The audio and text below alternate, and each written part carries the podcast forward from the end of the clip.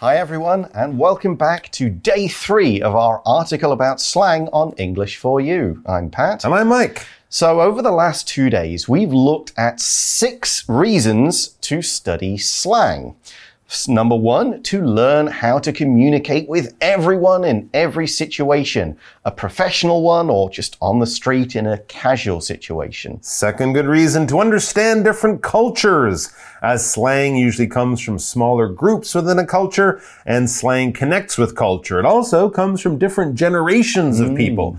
So to communicate with people of different ages, slang can be very useful. Reason three, to prevent misunderstandings, as some slang might sound bad when really it means something good. Mm, absolutely. Number four, today's slang could become tomorrow's regular speech. As you said, Shakespeare wrote in a slang form 500 years ago, but a lot of the words he invented are now regular words. So mm. slang does have this way of often becoming part of everyone's mainstream vocabulary.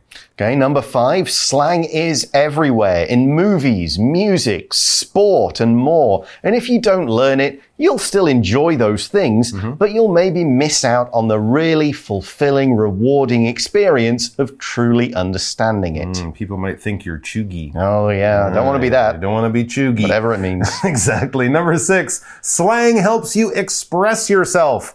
For sure, if you're a writer, if you're a musician and you're writing words for songs or writing characters in a story, you can express yourself or let the characters express themselves. And maybe if you grow up using certain slang terms, those are the words that mean exactly what you're trying to say. Mm. And another more sort of old style or standard mainstream word might not quite reach the meaning you're going for. Okay, well, of course, slang just keeps coming. Every new generation, as Mike said, brings its own slang, and thanks to the technology of social media, mm -hmm. it spreads very quickly today. And we have some new slang terms from the last couple of years to look at in our article today. Let's check them out.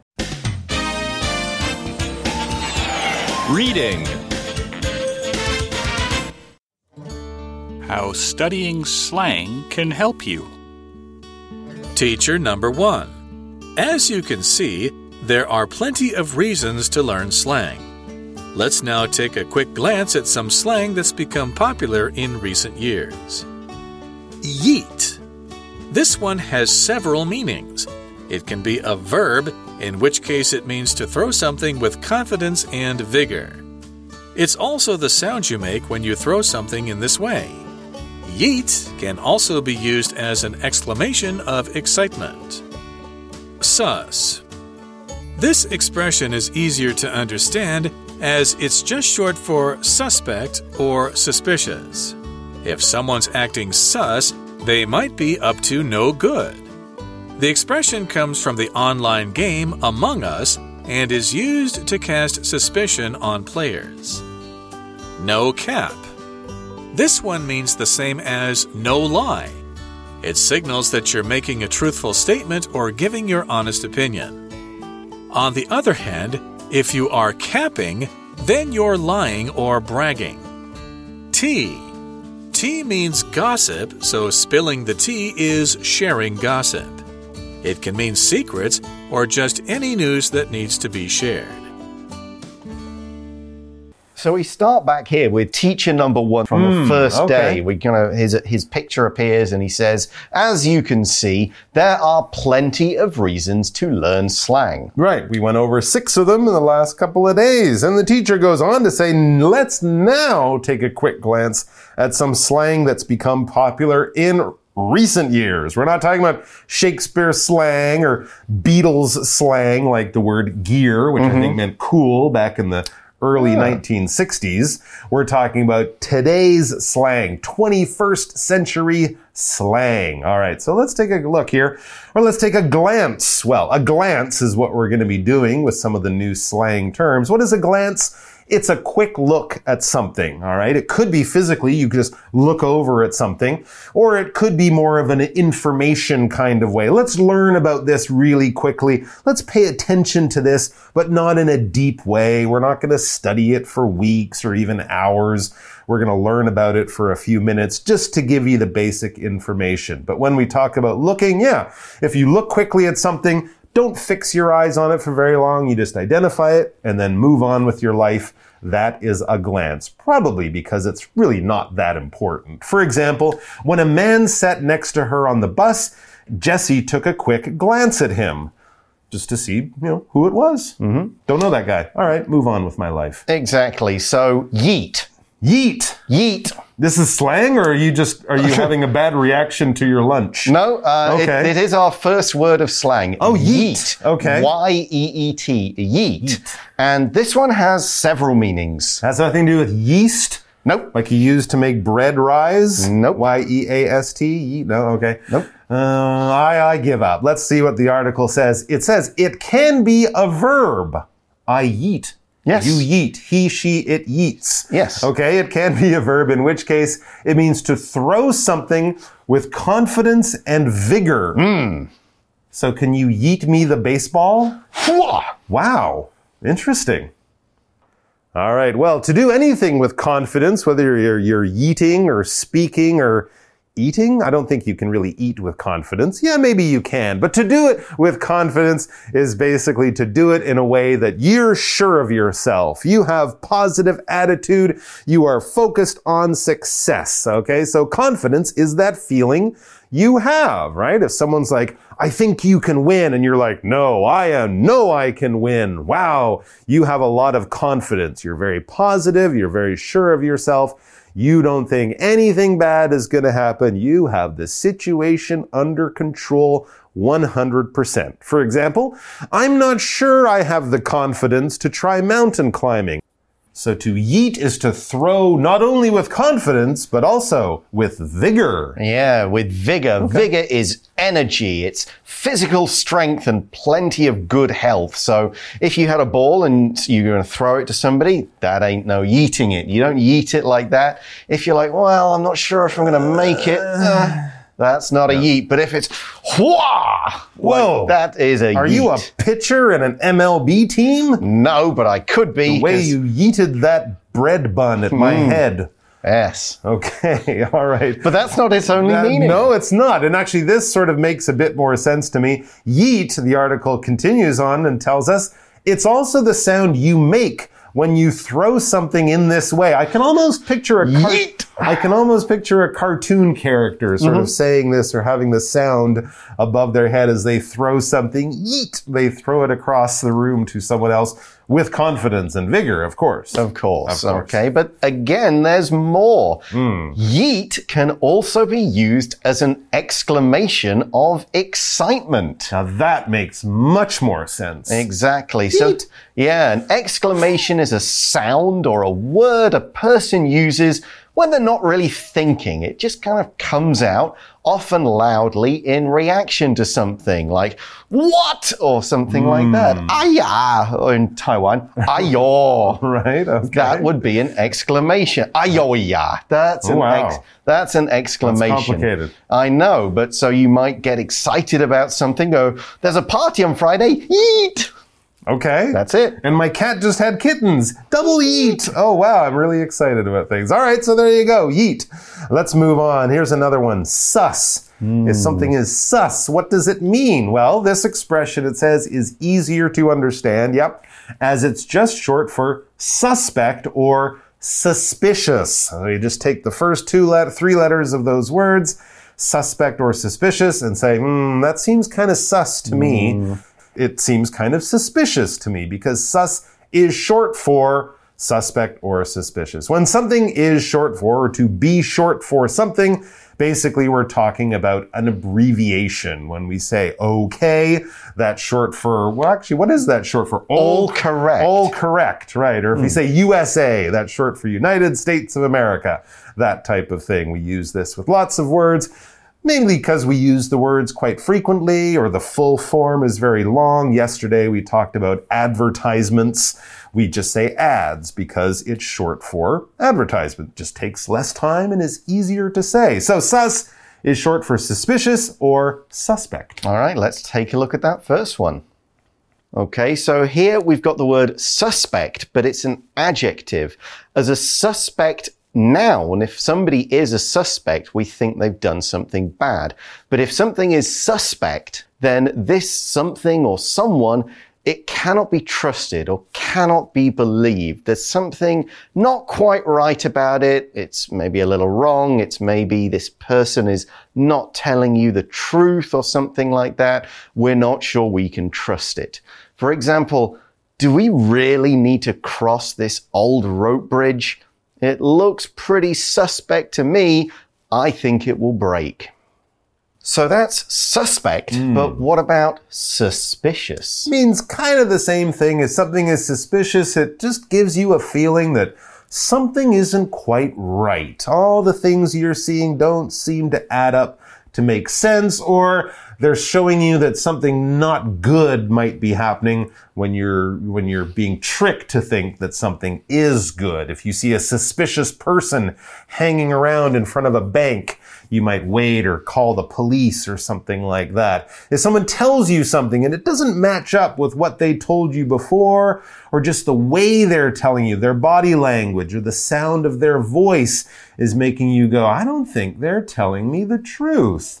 You're thinking that person is kind of suspicious. Hmm, so the article says if someone's acting sus, uh-huh. they might be up to no good. There you go. If they're acting suspicious, they hmm. might be up to no good. And of course, be up to no good means doing something bad or illegal. They've Doing got- something sus. Yes, exactly. All right, back to the article. Now, where does sus come from? This is interesting. The expression comes from the online game Among Us and is used to cast suspicion on players. Uh-huh. This is a popular game. I think it's a, a four person game, and you kind of have to figure out which of the four people is, is the killer, the bad guy. Yes. Uh, that kind of thing. So it's all about being suspicious, but not being too suspicious, because then it's easy to catch you. To cast suspicion on somebody or something is basically to do something or to say something that makes people suspicious about a person or a thing, including yourself. You could cast suspicion on yourself by doing things that seem sus to others, or if another person does something, like as I said earlier, tells you something, but the way they're telling you or what you know from before doesn't match up, they're, you're, you're casting suspicion on themselves by acting in a way that makes you think they are being tricky or lying or something. Mm. And I'm going to just cut in here with a piece of British slang that means the same thing uh-huh. dodgy. Dodgy, okay. Yeah, if someone's being dodgy, if this mm-hmm. person's a bit dodgy, then they're sus. It means the same Yeah, thing. yeah, yeah. All right, now we're going on to our third uh, slang term for today no cap. No cap. No cap. I don't have a hat on? Well, it could mean that, but mm-hmm. of course, with slang, it's never quite so No. literal and obvious. No cap, this one means the same as no lie. Oh, you're not being sus. You're telling the truth. Exactly. No cap. It signals, the article says, that you're making a truthful statement or giving your honest opinion. You don't want people to cast suspicion on you. You don't want to seem sus. So you want to be no cap at all times. okay. When we signal something, here we're not talking about signal as a noun, like a traffic signal, a red light, a green light, a stop sign, something like that.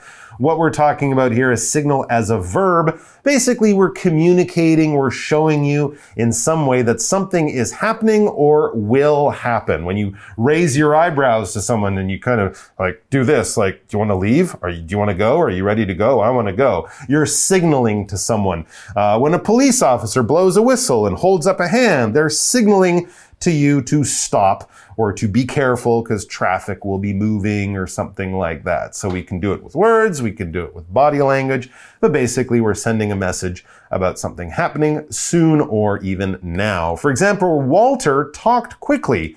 Which always signals that he is excited. When Walter gets excited, he talks really quickly. So you don't even have to know what he's talking about. Know that he's excited about it because he's talking really fast. That did indeed signal he was excited. Oh, I'm as excited as Walter. So saying no cap, no cap. no cap, No cap. indeed. Well, saying no cap signals you're being truthful. So let's find out what that means. So truthful is generally used to be talking about a person, but it could also describe a statement. It's a truthful statement it is the truth. If a person is truthful, they are honest. They are telling the truth. Certainly right now, if you say a person is truthful, you usually mean they're always honest. They almost always tell the truth. So, for example, we could say, after asking him a few questions, I realized that he wasn't being truthful. I knew he was lying. So you say no cap to show you're going to make a truthful statement. Mm-hmm. What is a statement? A statement is something you say.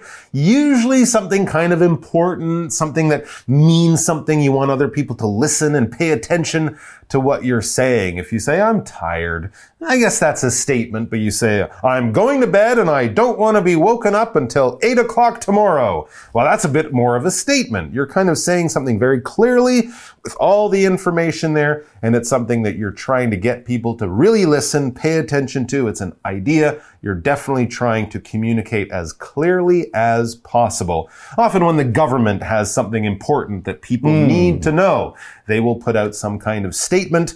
This will be in the newspaper and on the news, and people will listen to it because it's important information.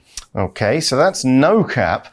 As the article says, mm -hmm. however, on the other hand, if you are capping, then you're lying or bragging. Really? Yeah, so cap, no cap. So Donald Trump is always capping, capping, about how rich he is. Exactly. Okay. So this phrase, on the other hand, is one of the many ways we have in English to show contrast. On the one hand, on the other hand. This is possible on the other hand, this could be possible. Mm, and this word brag, now it's a verb here. I guess we could use it as a noun. It's more mm. generally used as a verb when you're showing off by talking about how great you are and fantastic you are and wonderful you are and how everyone loves me and thinks I'm great and I'm so awesome. It's just kind of hard to be me because, you know, I'm fantastic. Yeah.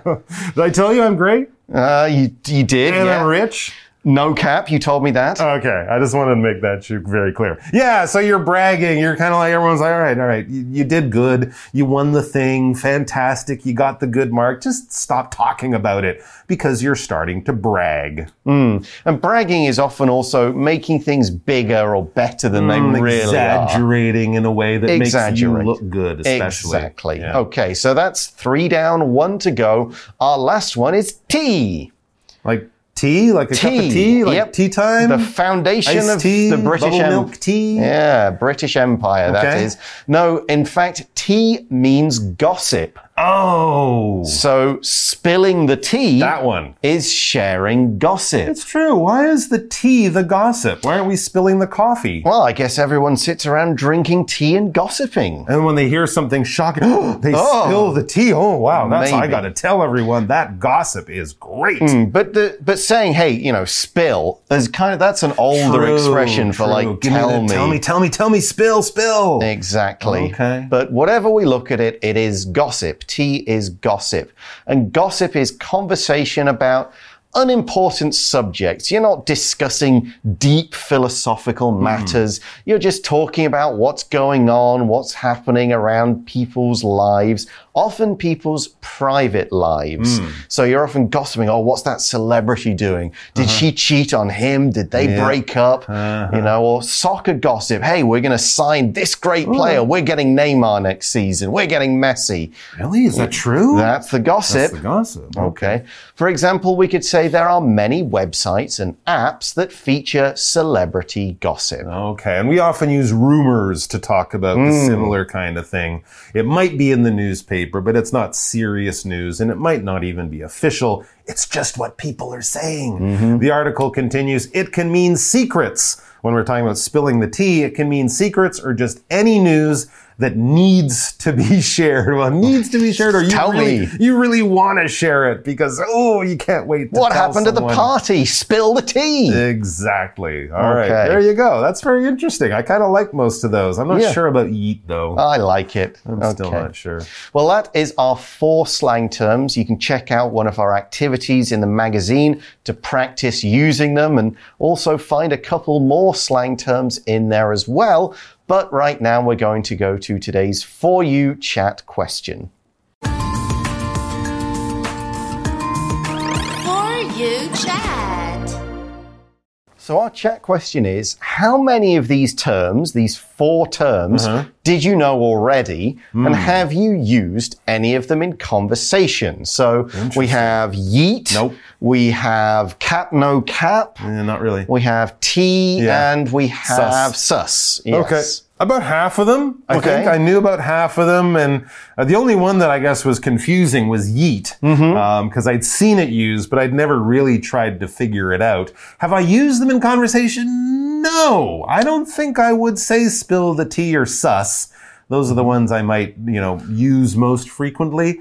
Um, the, the funny thing about slang is, especially when it's slang younger people are using, as an older person, maybe 10 or 15 years older than the cool young kids, when you start to use these words, you feel like people might think you're trying to act young. You know what I mean? Like, I'm hip with the kids, so I'm going to say yeet and sus and no cap. Right. Um, so even though I might understand them, I don't know if I would use them as much. Yeah, I, I knew tea. I'd seen that one before. Yeet, I'd seen it written as the yeet. I'm excited, Uh-huh, but uh-huh. I didn't know it had other meanings. Right, like throwing, yeah. Yeah. Uh, s- what's uh, cap? Sus, no no cap. cap. Uh-huh. That was completely new. Sus, I did know because it's Yeah. a fairly obvious Right, one. yeah. If someone says, "Oh, he's a bit sus," Right. That's fairly obvious, and I think that term has been, also been used in Britain away from this game just Mm-hmm. as shorthand. Like that's a bit sus. I, I wouldn't trust that. Okay, but I, I- think I've heard that one before. I also remember when I lived in England, people would say, I'm going to suss this out.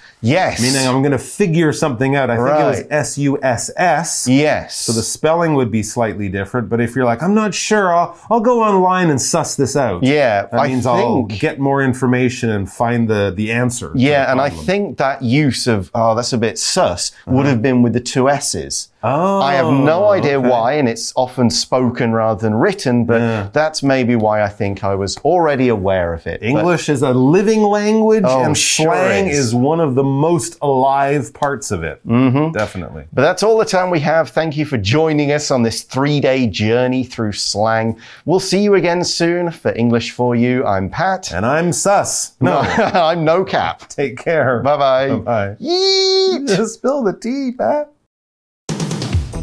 Vocabulary Review Glance. The first thing Ian does when he arrives at work is take a glance at his schedule for the day. Confidence. The soccer player has lost his confidence, so it's no wonder he doesn't believe he can play well. Suspect. The man standing in the corner of the store with the big coat looks suspect. I think he might try to steal something. Signal. Tom always looks forward to the bell at the end of class, as it signals it's time to go home. Truthful.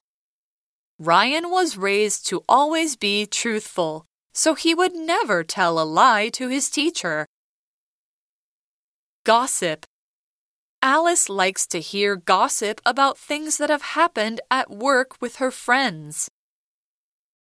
智慧小补帖。 Vigor. Exclamation. Brag.